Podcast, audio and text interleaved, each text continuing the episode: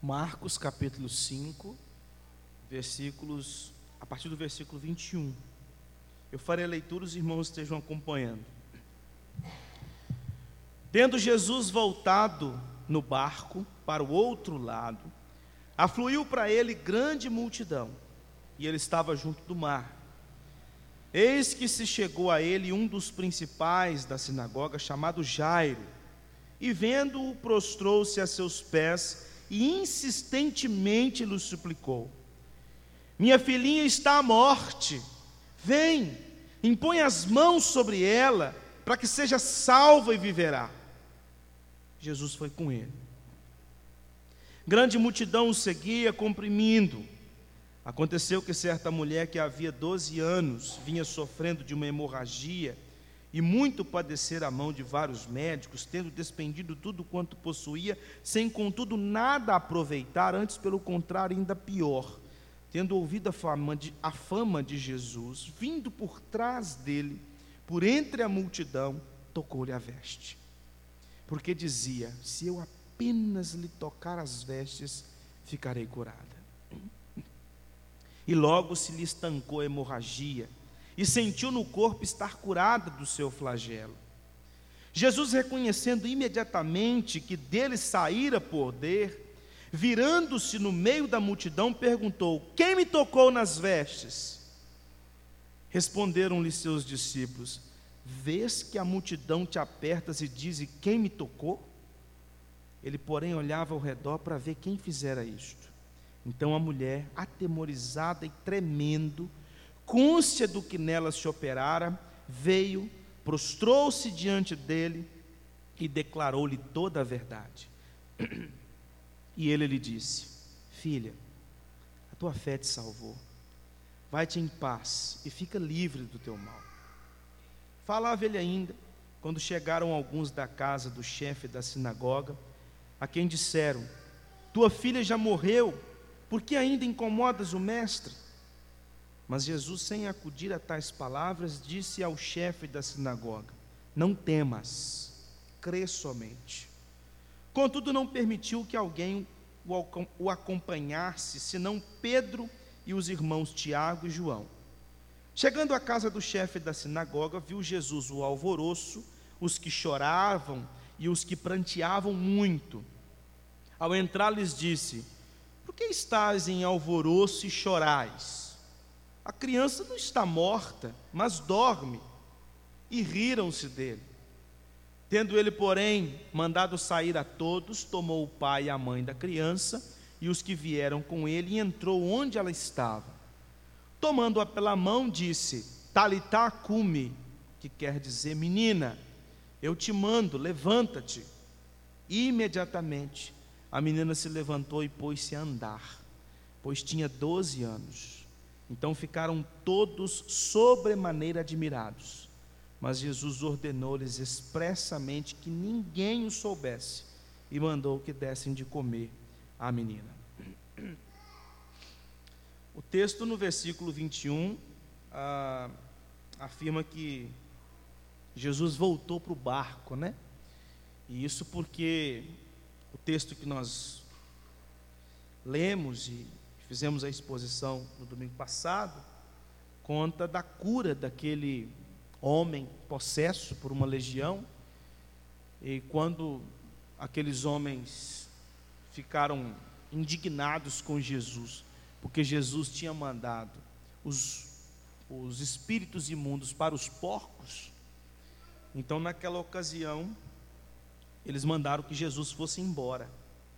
Então Jesus, aqui no texto, voltou para o barco e foi para o outro lado, e acontece essa história, essa cena que nós vemos aqui. Esse texto é mais um dos textos que os evangelistas ah, organizam e que a gente chama de texto sanduíche, porque nós temos uma história e no meio dessa história uma outra história. Nós temos o pedido de Jairo, Aí, enquanto eles estão indo para a casa de Jairo, acontece a cena com a mulher enferma, e aí eles chegam na casa de Jairo. Então, são duas histórias, uma dentro da outra, e por isso que os teólogos chamam de texto sanduíche, né? que você tem as histórias dos extremos e uma, a história dos, dos extremos e uma história no meio. Nós vimos até aqui que o evangelista Marcos, ele tem nos mostrado que Jesus tem autoridade sobre Satanás, autoridade para pregar e ensinar, autoridade sobre os demônios, autoridade para curar, autoridade para perdoar pecados, autoridade sobre o sábado, autoridade sobre a criação e autoridade sobre o reino das trevas. Marcos também tem nos demonstrado que Jesus é o próprio Deus, por isso que ele tem essa autoridade. Deus se revelou ao seu povo no Antigo Testamento, e os feitos de Jesus são iguais ao seu Pai, revelados no Antigo Testamento. Tudo que Jesus faz no Novo Testamento é idêntico ao que o seu Pai fez no Antigo Testamento. E quando a gente vai para o Antigo Testamento, através do ministério de Elias e de Eliseu, Deus também curou pessoas, como o profeta, como o profeta Elias e Eliseu, que ressuscitaram pessoas, curaram um homem como Naamã, que estava com lepra, e tantos outros que foram curados naquela época, mas também houve ressurreição de pessoas no Antigo Testamento. Então Deus ah, está agora fazendo a mesma coisa, curando pessoas e até mesmo ressuscitando outras. E nesse texto que nós lemos, de 21 a 43, Marcos nos mostra que Jesus também tem autoridade sobre enfermidades crônicas e sobre a morte. De acordo com os evangelistas, Jesus ressuscitou três pessoas, mas a gente não sabe se foram só três pessoas. Porque à luz de João capítulo 20, ele fala assim: Jesus fez muitos outros sinais, de maneira que não poderiam caber nos livros.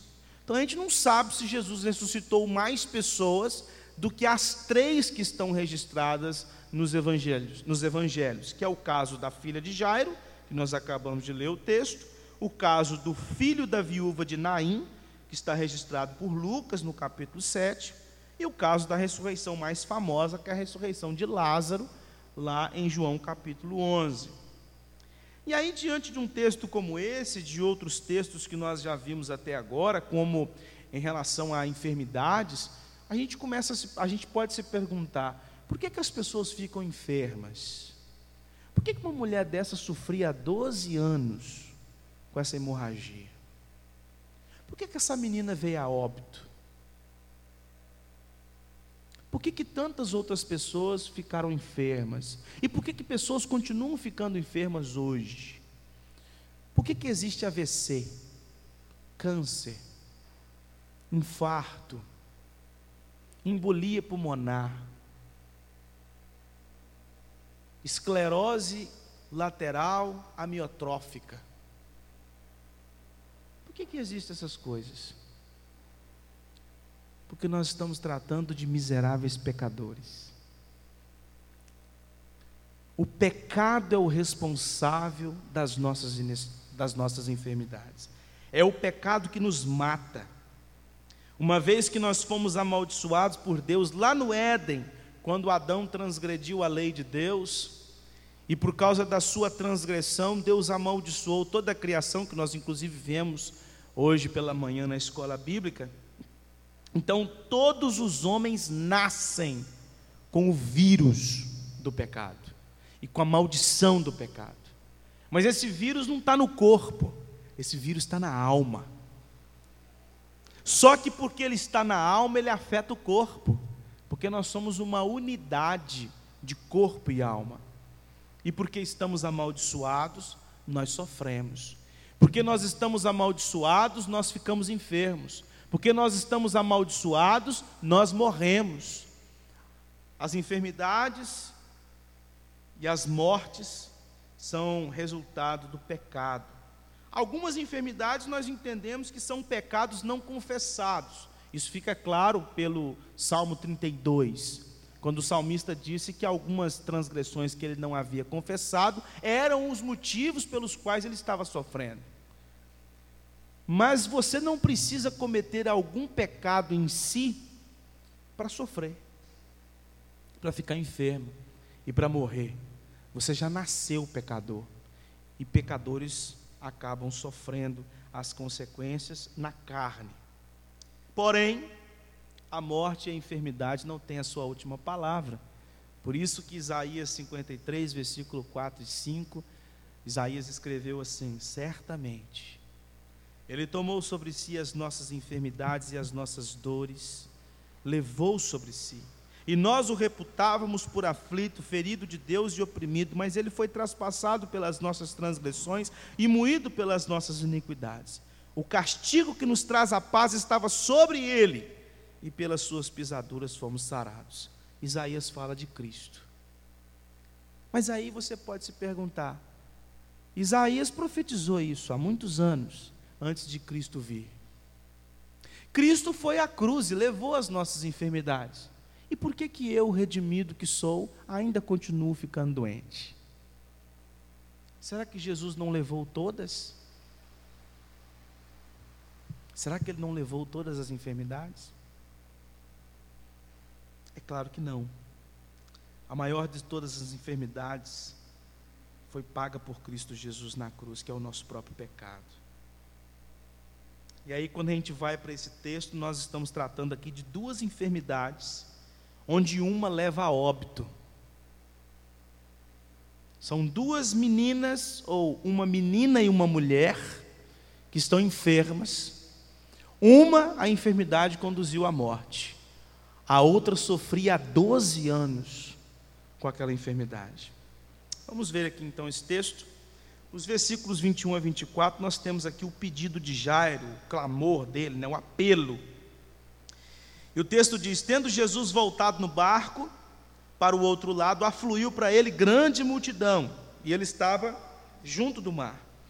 Eis que se chegou a ele um dos principais da sinagoga. Jairo não era qualquer um, não, na fila do pão. Jairo era um dos principais da sinagoga, era um chefe da sinagoga. Até agora, nem, ninguém da cúpula da religião judaica tinha chegado até Jesus. Pelo menos não na narrativa dos evangelhos. Mas agora nós temos um homem que estava na cúpula da religião judaica, um dos principais da sinagoga, um homem influente, um homem responsável pelo culto na sinagoga, pela direção de todo o trabalho na sinagoga, um homem responsável pelos pergaminhos que ali estava, um homem que dirigia a, a sinagoga, chamado Jairo, vendo Jesus, correu e prostrou-se a seus pés e insistentemente lhe suplicou. Veja que este homem, um dos principais da sinagoga, ele se prostra diante de Jesus. E os irmãos viram no sermão anterior que quando aquele homem possesso de demônios, ele se prostrou diante de Cristo, isso significa que ele reconheceu a autoridade de Jesus. Quando este principal das sinagogas correu até Jesus e se prostrou, ele reconheceu a autoridade de Jesus. Só que nós estamos tratando de um contexto que nós já vimos lá no capítulo 3, versículo 6, onde os próprios fariseus já queriam matar Jesus. Nós não sabemos ao certo se Jairo já era um, um certo discípulo de Jesus, ou se ele era aquele discípulo camuflado, tipo assim, eu estou acreditando nos feitos desse homem, mas eu não posso deixar notório, até porque eu sou um chefe de sinagoga. Se eu deixar claro que eu acredito neste homem, ah, os fariseus vão cair matando em cima de mim. Então a gente não sabe ao certo. Mas o que nós sabemos é que neste momento, esse homem, desesperado, vendo uma filha de 12 anos na cama, prestes a morrer, esse homem não quer nem saber se fariseu vai atrás dele. Ele não quer nem saber quais serão as consequências de se prostrar diante do Jesus de Nazaré. O que ele sabe é que este Jesus de Nazaré já tem curado muita gente. E por que, que ele não pode curar a filha dele? Então ele se rende aos pés de Jesus e diz: Minha filhinha está à morte. Vem, impõe as mãos sobre ela para que seja salva e viverá. Olha só, ele sabe que Jesus tem poder para curar a filha dele. Ele demonstra sua fé. Ele declara, ele professa sua fé publicamente. Jesus não estava escondido em algum lugar. Ele estava no meio da multidão. No meio da multidão chega um chefe de sinagoga, se prostra diante de Jesus e diz: Eu sei que o Senhor pode curar a minha filha. E aí o texto diz que Jesus foi com ele. Aqui eu tiro já uma primeira lição. Algumas pessoas, mesmo não crendo em Jesus, ou mesmo aquelas que creem, mas estão um pouco distantes, na hora do desespero, correm atrás de Cristo. Há muitas pessoas que são crentes, discípulos de Cristo Jesus, mas que, enquanto a vida está muito boa, vão viver a vida, vão se deleitar neste mundo, se entregar aos seus prazeres, Aí quando, vou usar uma expressão de um, um amigo de trabalho do meu pai, quando a jacaré abraça, ou seja, quando a situação fica brava, quando a enfermidade entra dentro de casa, quando o problema financeiro chega, quando já começa a passar um pouco de aperto, aí essa pessoa vem. Então, assim, você tem dois tipos de crentes Aqueles que, enquanto a vida está muito boa, some, porque quer curtir, e aí só volta quando o bicho, a, a coisa aperta. Mas você tem aqueles que, enquanto está tudo muito bom, está aqui, mas quando a situação aperta, some. Então você tem os dois lados, não tem como generalizar. Mas tem muita gente que nem crê em Jesus mas na hora do aperto começa a pensar assim: quem sabe ele não pode fazer alguma coisa por mim? E um dos, uma das grandes provas disso é que muitas vezes você já deve ter passado por essa experiência de estar saindo de casa para ir para o culto e aquele vizinho ou familiar seu que não é crente, mas que está passando por um problema terrível, ele vira para você e fala assim: a que hora por mim lá?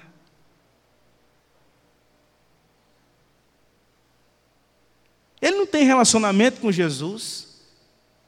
Ele não, não busca Cristo Jesus. Ele não é discípulo de Jesus. Inclusive, até pouco tempo, ele acreditava que essa história de cristianismo é tudo balela. Mas na hora que a situação ficou difícil e que ele não encontra saída, até esse Jesus aí que o pessoal prega pode ser uma opção para resolver os meus problemas. Então tem gente que é assim. Tem gente que é assim. E às vezes, por causa de um problema, elas se aproximam da igreja e vêm caminhando com a igreja, vêm caminhando com a igreja, e daqui a pouco resolve o problema, elas some. Resolveu o que estava precisando, vamos embora. Alguns não. Alguns vêm por causa do problema, chega aqui, ouve a exposição da palavra, o Espírito Santo converte e se tornam crentes em Cristo Jesus. Então, não dá para generalizar. Cada caso é um caso. Mas a verdade é que é, é muitas pessoas só buscam a Cristo em momentos de crise. E aí o texto, agora a partir do versículo 24, diz que Jesus foi com ele e grande multidão o seguia, comprimindo. Então, ele estava no meio da multidão. Aconteceu que certa mulher Perceba que a gente não sabe que mulher é essa, o nome dela.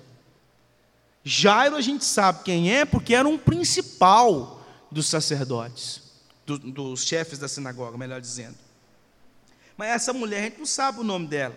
Era uma mulher desconhecida na sociedade, que havia 12 anos vinha sofrendo de uma hemorragia e muito padecer a mão de vários médicos, tendo despendido tudo quanto possuía, sem contudo nada aproveitar, antes pelo contrário, indo a pior, tendo ouvido a fama de Jesus, vindo por trás dele, por entre a multidão, tocou-lhe a veste. O texto fala que essa mulher usou todos os seus recursos, doze anos de sofrimento, doze anos sofrendo com hemorragia, já tinha procurado tudo quanto é médico naquela época, já tinha entregado seus recursos para tudo quanto é tratamento que falava que era bom. Não tem aquela pessoa que toma conhecimento que lá no Japão tem um tratamento, ela dá um jeito de lá. Ah, não, eu sei que lá nos Estados Unidos tem um tratamento aí que pode resolver essa situação. Eu falei com os irmãos aqui recentemente que esse colega meu lá de Barra de São Francisco veio aqui em Vitória porque tomou conhecimento de um novo tratamento né, para esclerose é, é, lateral amiotrófica, ou seja, um tratamento para tentar retardar a situação. Então, essa mulher estava nessa situação. Ela, ela buscou todos os meios, ela foi atrás de todos os médicos, ela, despendeu, ela se é, despendeu de todos os recursos, né? ela usou todos os seus recursos, melhor dizendo, e nada resolvia. Pelo contrário, a mulher ficava pior. Cada dia que passava, ela ficava pior. Cada dia que passava, a enfermidade aumentava. O seu dinheiro indo embora e ela não resolvendo nada do que estava da, da, da sua enfermidade e só piorando. Aí ela toma conhecimento a respeito de Jesus, ouve falar da fama dele e foi atrás dele. Soube que ele estava no meio da multidão e decidiu ir lá tocar nas vestes de Jesus. Essa, essa mulher, irmãos, ela estava numa situação terrível, abatida, angustiada, entristecida, amedrontada, e ela estava excluída da sociedade e da religião. E eu gostaria que você marcasse a sua Bíblia e fosse lá para Levíticos capítulo 15. Levíticos capítulo 15, a partir do versículo 19.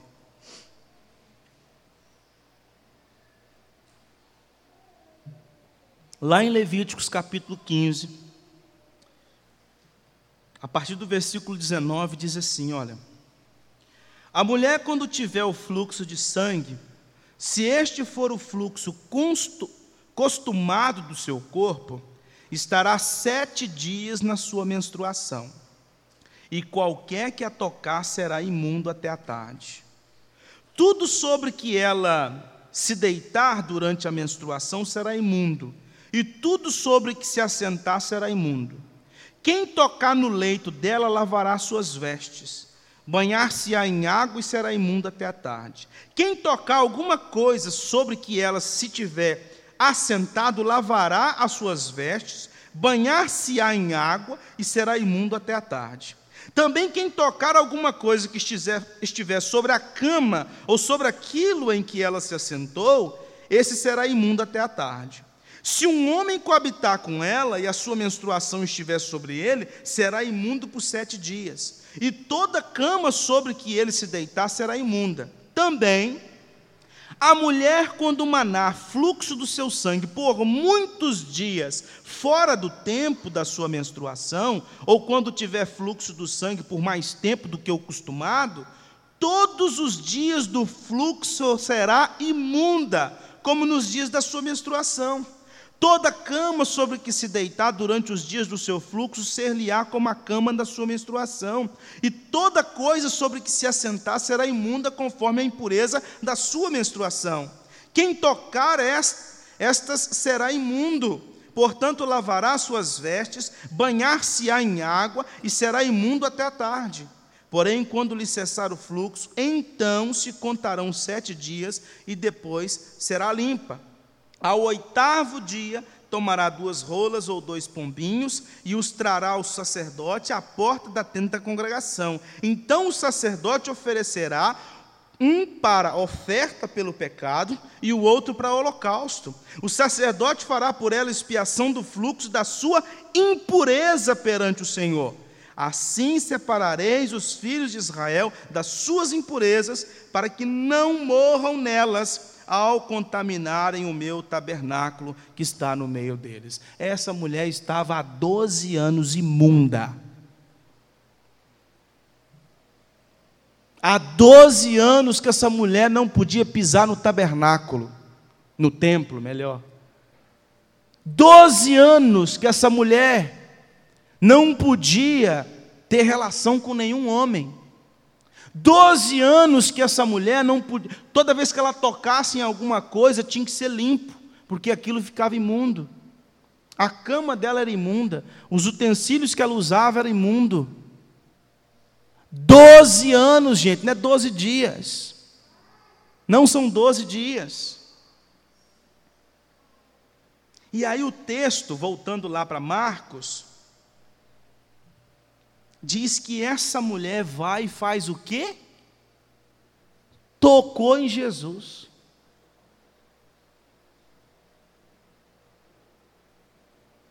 O que, é que o texto lá de Levítico fala? Que tudo que ela tocasse ficaria imundo. Ela tocou em Jesus. E ela falou assim: se eu apenas lhe tocar as vestes, ficarei curada. Essa mulher estava proibida de uma vida social. E aí, o versículo 29 diz: E logo se lhe estancou a hemorragia e sentiu no corpo estar curada do seu flagelo. Essa mulher foi no oculto. É muito provável que, por estar há 12 anos naquela condição, algumas pessoas a conheciam e sabiam da enfermidade dela. E o que, que essa mulher pode ter feito? O texto não fala. Como ela chegou por trás de Jesus, ela não queria ser vista. Ela tinha vergonha. Você já imaginou fazer igual Jairo? Jairo que chegou lá e gritou: Senhor, minha filha está à beira da morte. E ela chegar na cara de Jesus e falar assim: Senhor, tem 12 anos que eu sofro, que eu sofro com hemorragia. As mulheres aqui devem pensar, eh, devem imaginar o constrangimento dessa mulher de chegar na frente do mestre e falar isso com ele. O que, que ela faz? Vai no oculto. Talvez até se cobriu de uma maneira diferente para não ser reconhecida. Vai lá e encosta em Jesus. E aí o texto diz que na hora ela foi curada. Na hora. E aí o versículo 30 diz: Jesus, reconhecendo imediatamente que dele saíra poder, virando-se no meio da multidão, perguntou: Quem me tocou nas vestes? Aí os discípulos falaram assim: Senhor, mas nós estamos no meio da multidão, rapaz.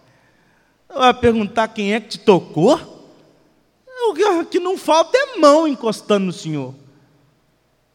Ele falou assim: não, mas teve uma mão que me tocou de um modo diferente. Porque quando me tocou, saiu o poder. Quando me tocou, saiu o poder. Então Jesus começou a olhar para a multidão, versículo 32 diz que ele olhava ao redor para ver quem é que tinha feito isso. E aí, enquanto ele procurava, quem poderia ter tocado nele de uma maneira diferente? O versículo 33 diz: Então a mulher, atemorizada e tremendo, côncia do que nela se operara, veio, prostrou-se diante dele, agora ela se apresentou e declarou-lhe toda a verdade. Olha o que, que o versículo 34 fala. Jesus então virou para ela e falou: Filha, a tua fé te salvou. Vai-te em paz e fica livre do teu mal. Naquele momento, aquela mulher estava sendo restaurada fisicamente, curada fisicamente, mas também aquela mulher estava sendo restaurada à vida. Ela agora poderia ir ao templo, ela agora poderia ah, se ela talvez fosse casada, ela poderia voltar a se deitar com seu marido. ela não estava impura mais. Ela, ela tinha sido curada pelo poder de Deus. Do mesmo jeito que Jesus restaurou aquele homem possesso por uma legião à vida social, ele fez a mesma coisa com essa mulher.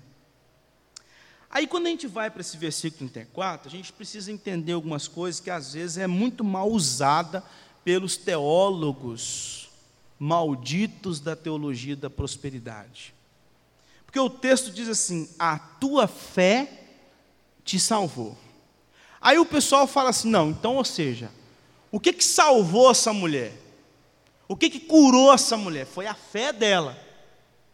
Foi o fato de ter tido fé é que curou essa mulher. E aí, com base nesse texto e em tantos outros textos, um maldito homem chamado Kenneth Reagan, pai da chamada confissão positiva, influenciado pelo pensamento positivo na psicologia. Ele criou uma ideia de que se você tem uma fé poderosa, a coisa acontece, coisas mudam. Tudo muda.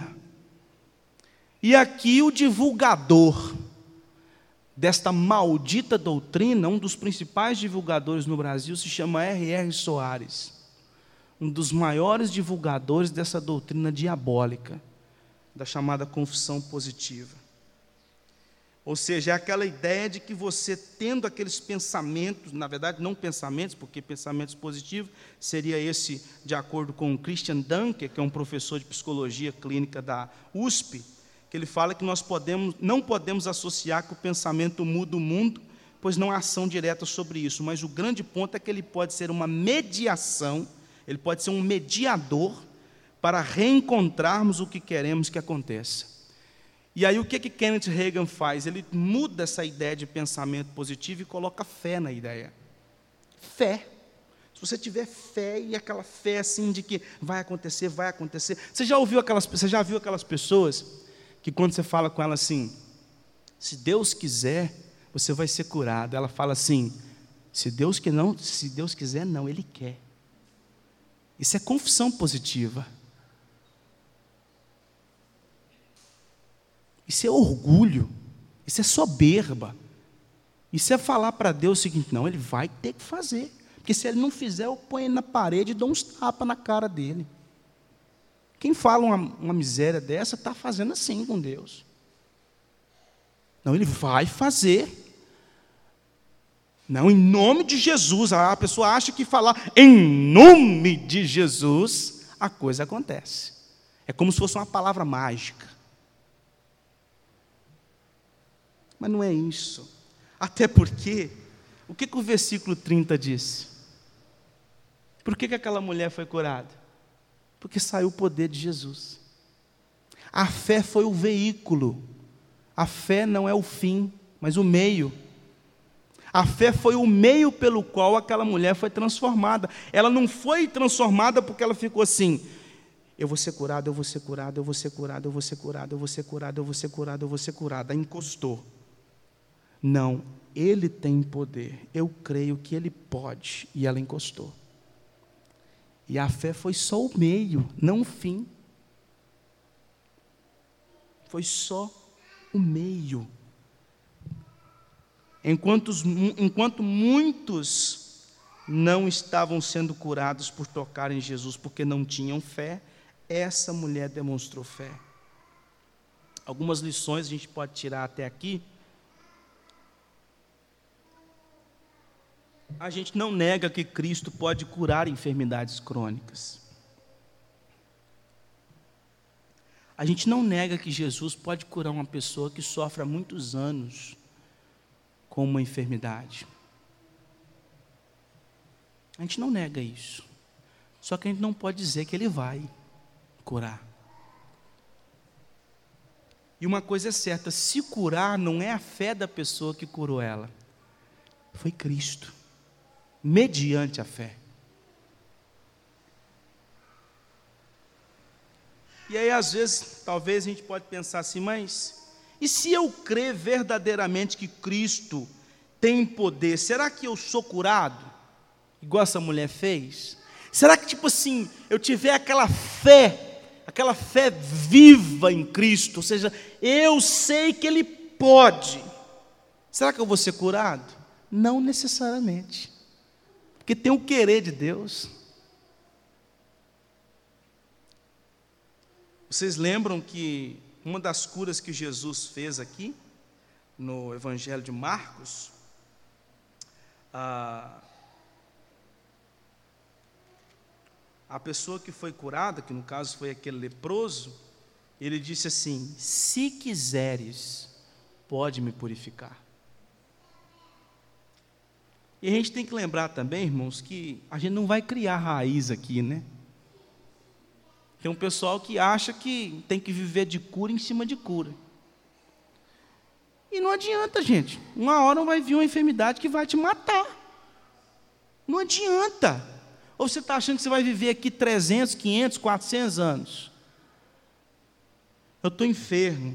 Aí eu vou orar, orar, orar, orar, Deus me cura. Beleza, eu tenho mais cinco anos. Aí aparece uma nova enfermidade, eu oro, oro, oro, oro, oro, Deus me cura. Eu tenho mais cinco. E a pessoa vai de 5 em 5, de 10 em 10. Mas até quando vai isso? E tem que entender, irmãos, que Cristo pode curar? Pode. Mas se eu for curado, glória a Deus. Se eu não for curado, esse Deus me cuida. Ele cuida de mim. E se eu não for curado, talvez aquela enfermidade vai ser o passaporte para a morte vai ser o caminho para a morte. E se eu sou cristão, a morte é estar com Cristo. E se é por causa daquela enfermidade eu vou ter que morrer, eu vou morrer para estar com Cristo. O que aconteceu, toda vez que eu estava lendo esse texto, eu me lembrei da Vânia, né? Porque Vânia recentemente passou por uma situação como essa, né? E, e Deus atuou com graça e misericórdia na vida dela, através da medicina. Mas para a situação dela ser resolvida, o útero teve que ser removido. Ela teve que passar por uma mutilação. Essa mulher não teve que remover o útero, porque Cristo curou sobrenaturalmente. mas Deus cuida dos seus. E mesmo que eu enfrente enfermidades crônicas, como bem-vinda há tantos anos, lutando com as suas enfermidades, e quanto tantos outros que às vezes têm enfermidades terríveis, a gente precisa entender que Deus está cuidando da gente no meio de tudo isso. É difícil, tem dia que é complicado, Há dias bons, dias ruins, dias difíceis, dias cansativos, mas Deus está ali, cuidando. E a gente precisa se lembrar que a maior de todas as curas, Cristo já fez.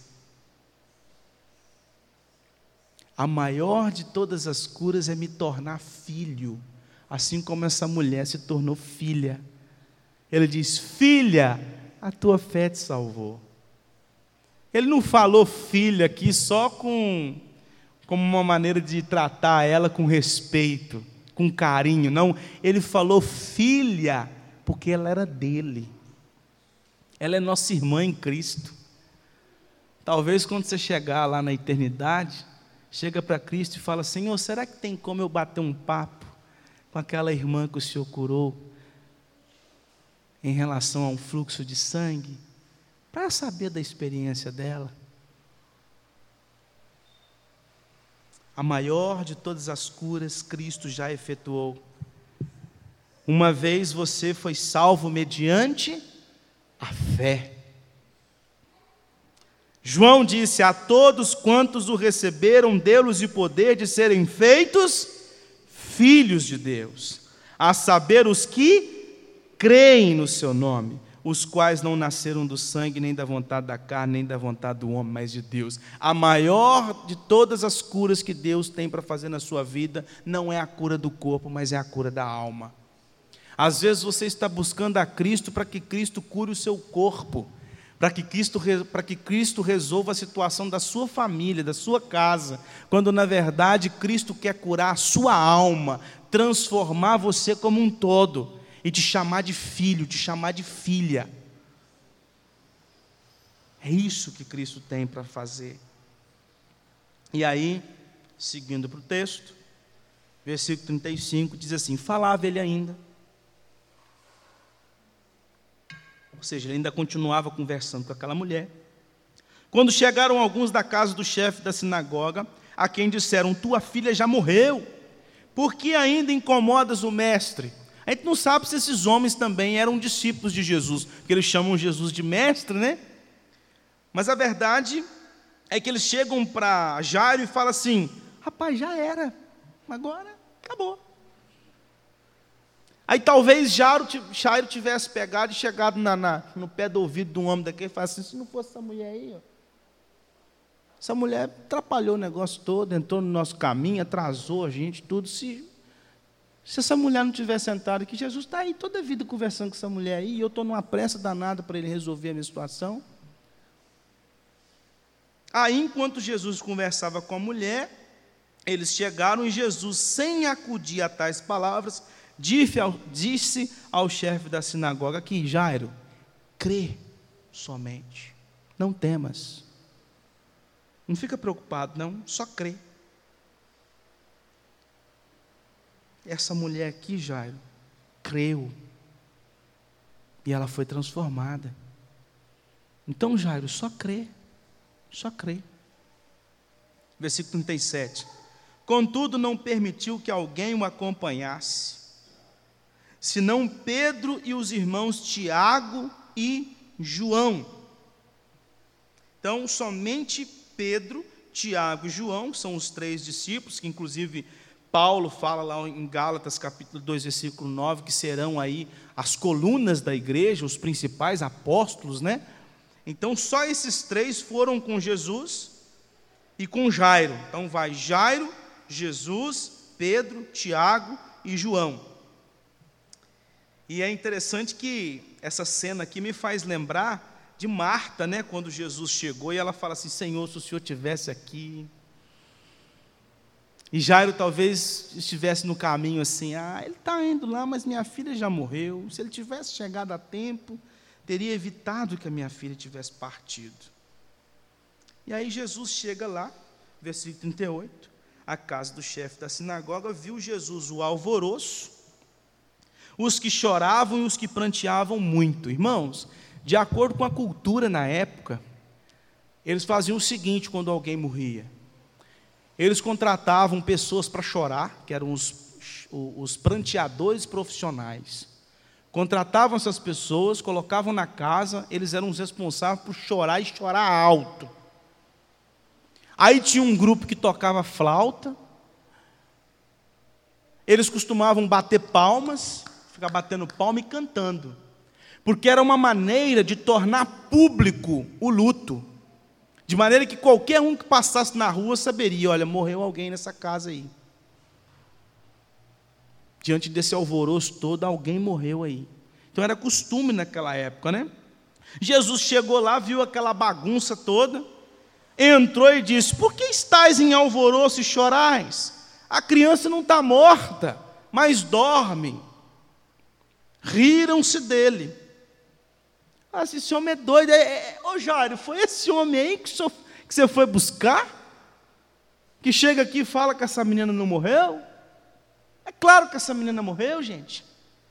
E às vezes alguns interpretando esse texto dizem assim: não, na verdade o que Jesus está dizendo aqui é que a, é que a criança estava em coma. Não, a criança tinha morrido mesmo. Mas Jesus usa uma expressão dormir que era muito comum entre os judeus. Se, se você olhar lá nos Salmos, ah, o próprio Paulo fala disso lá em Coríntios, em Tessalonicenses, a ideia dos que dormem, né? A ideia de dormir é morte na mentalidade dos judeus, mas por que, que Jesus falou assim? Ela não está morta, mas dorme. E que levou essas pessoas a, a, a, rir de Cristo. Você vai entender daqui a pouco. Tendo ele, porém, mandado sair a todos, tomou o pai e a mãe da criança e os que vieram com ele, ou seja, Pedro, Tiago e João, e entrou onde a criança estava. Tomando a criança pela mão, disse: Talitacumi, que quer dizer: Menina, eu te mando, levanta-te. Imediatamente, a menina se levantou e pôs-se em pé e começou a andar, pois tinha doze anos. Uma criança de 12 anos. Então ficaram todos sobremaneira admirados, ou seja, talvez aqui nós estamos diante da primeira ressurreição que Jesus realizou. Não sei, pode ser que sim. Mas eu sei que todos ficaram sobremaneira admirados. Mas olha o que, que acontece no versículo 43. Mas Jesus ordenou-lhes expressamente que ninguém o soubesse. Jesus entra com o pai, a mãe da criança, somente com os três discípulos, que depois serão as colunas da igreja. Lá dentro daquele quarto, ele ressuscita aquela menina, mas fala assim: ó, bico calado, não conta para ninguém. Foi por isso que Jesus chegou lá e falou assim: a criança não está morta ela dorme. A multidão ficaria com: Ah, rapaz, não é que a menina estava era dormindo mesmo? Ah, então Jesus contou mentira. Não, ele não está contando mentira. A criança dorme. Por quê? Porque Jesus está pensando no fato de que aquela menina está descansando, ela morreu de fato, só que ela voltaria à vida. Então é como se ela tivesse dormido e voltado. Ele usa aqui uma, uma figura de linguagem para dizer que aquela criança estava dormindo e iria voltar à vida.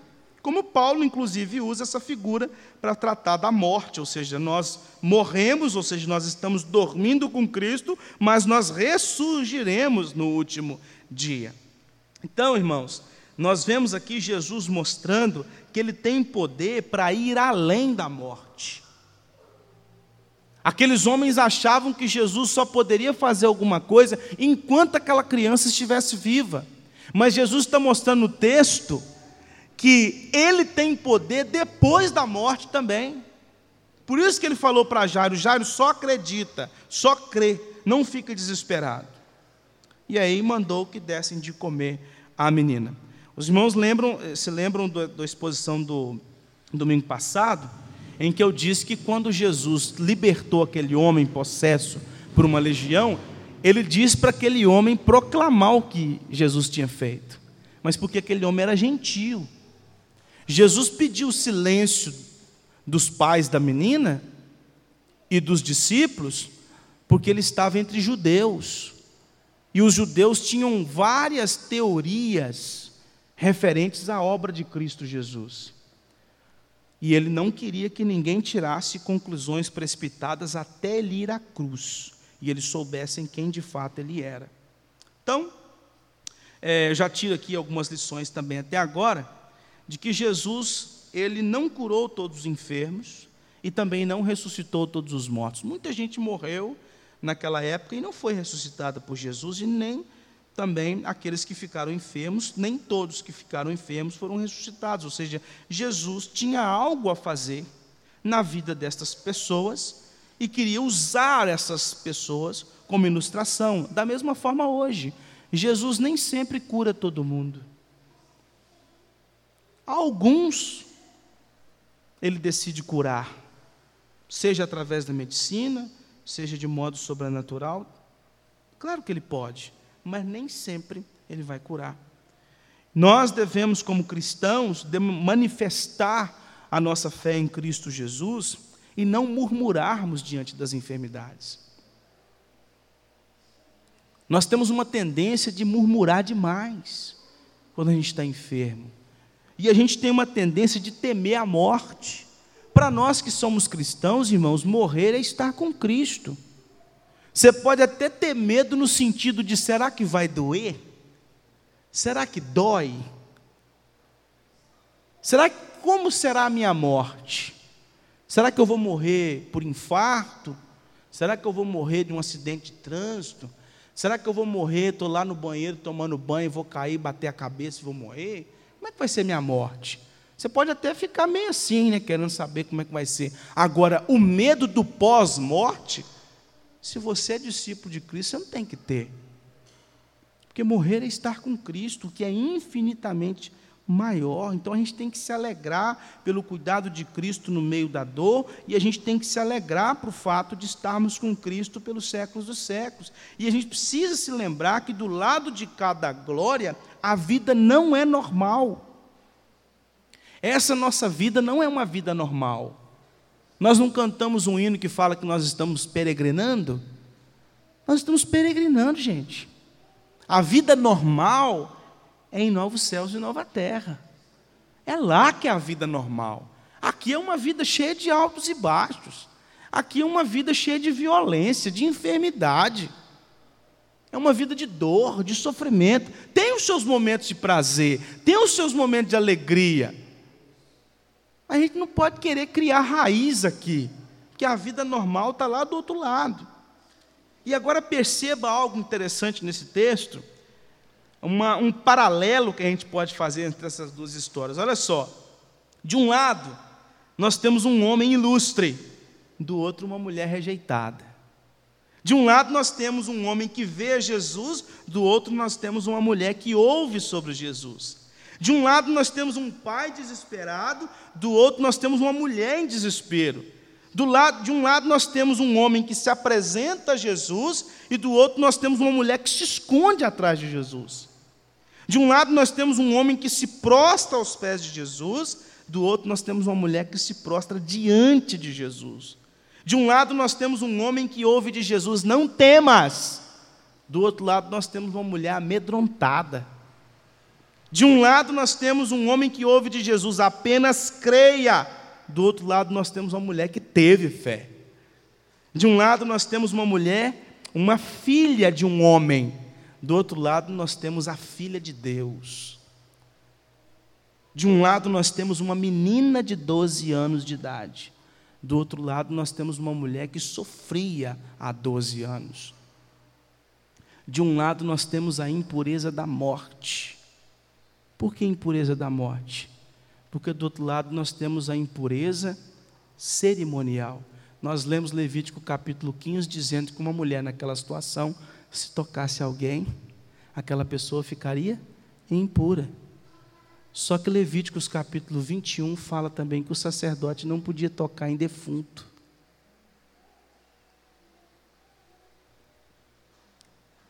Jesus se tornou impuro quando aquela mulher tocou nele, e se tornou impuro de novo quando ele tocou naquela menina morta. De um lado nós temos incredulidade e do outro também. Se fosse antes de morrer, tinha jeito. E do outro também, uma multidão ao redor, incrédula. Mas nos dois lados nós temos salvação. Aí talvez você pode estar com aquela pulga atrás da orelha assim. Jesus ficou imundo? Jesus ficou imundo por ter tocado naquela menina? Jesus ficou imundo porque aquela mulher tocou nele? É. Isaías 53. Certamente ele tomou sobre si as nossas enfermidades e as nossas dores levou sobre si, e nós o reputávamos por aflito, aflito, ferido de Deus e oprimido, mas ele foi traspassado pelas nossas transgressões e moído pelas nossas iniquidades. O castigo que nos traz a paz estava sobre ele, e pelas suas pisaduras nós fomos sarados. Irmãos, Jesus se fez imundo para nos redimir do cativeiro das trevas. Jesus mergulhou na, na nossa imundície, na nossa miséria. Ele lançou sobre si os nossos pecados, as nossas dores, as nossas aflições, as nossas enfermidades. Ele se tornou impuro, imundo, medíocre naquela cruz, Por isso que Paulo disse que ele, não conhecendo o pecado, se fez pecado por nós. Por isso que Isaías diz que Deus agradou, teve prazer em moer o filho. Deus teve prazer em matar o próprio filho, porque a justiça dele estava sendo feita. Deus teve prazer em matar o próprio filho, porque o pecado estava sendo morto, estava sendo matado ali na cruz. E porque através desta imundície de Cristo, da sua impureza na cruz, nós fomos sarados, nós fomos curados. E para concluir, eu quero que você abra sua Bíblia em 1 Coríntios capítulo 15, a partir do versículo 51. E aqui fica a nossa conclusão com esse texto. 1 Coríntios capítulo 15, a partir do versículo 51, diz assim: Eis que vos digo um mistério nem todos dormiremos, mas transformados seremos todos, num momento, num abrir e fechar de olhos, ao ressoar da última trombeta, a trombeta soará, os mortos ressuscitarão incorruptíveis e nós seremos transformados, porque é necessário que este corpo corruptível se revista da incorruptibilidade e que o corpo mortal se revista da imortalidade, e quando este corpo corpo corruptível se revestir de incorruptibilidade, e o que é mortal se revestir de imortalidade, então se cumprirá a palavra que está escrita: tragada foi a morte pela vitória. Onde está a morte, a tua vitória? Onde está a morte, o teu aguilhão? O aguilhão da morte é o pecado, e a força do pecado é a lei. Graças a Deus que nos dá a vitória por intermédio de nosso Senhor Jesus Cristo. Um dia você e eu também seremos ressuscitados dos mortos. Glória a Deus! E viveremos pelos séculos dos séculos ao lado, ao lado do nosso Mestre. Pai bendito,